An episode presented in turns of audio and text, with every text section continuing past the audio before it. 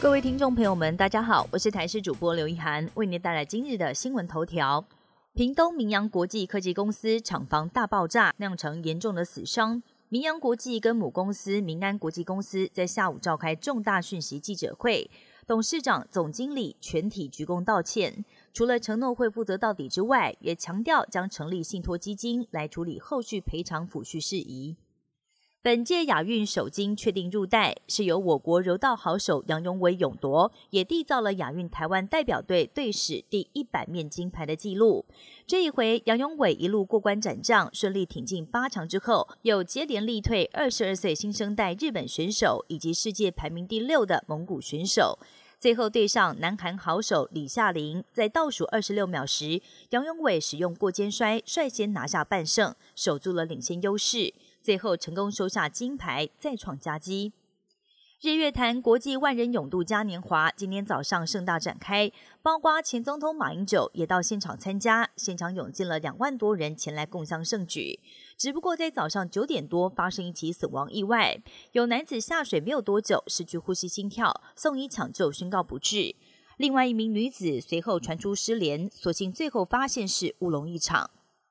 搭乘铁路边吃便当是很多游客的乐趣，但日本最近陆续传出有超过三百名消费者反映，在吃了百年老店吉田屋的海鲜便当之后，出现呕吐、腹泻等症状。卫生单位从还没开封的便当里验出金黄色葡萄球菌，判定是食物中毒。现在已经勒令吉田屋从二十三号开始全面停业。南韩总理韩德洙前往中国参加杭州亚运开幕式，并且跟中国国家主席习近平举行会谈。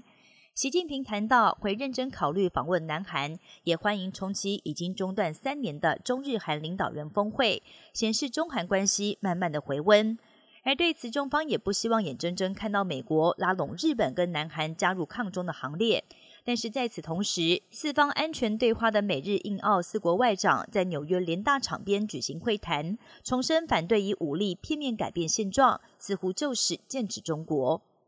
热带风暴奥菲利亚登陆美东，带来上百毫米的雨量以及时速超过一百公里的强风，造成北卡跟维吉尼亚州将近十万户大停电，还有很多树木因此倒塌，导致驾驶闪避不及，撞个正着。而另外，印度中部也降下豪雨，水淹将近一层楼高，还一度传出两百多人受困。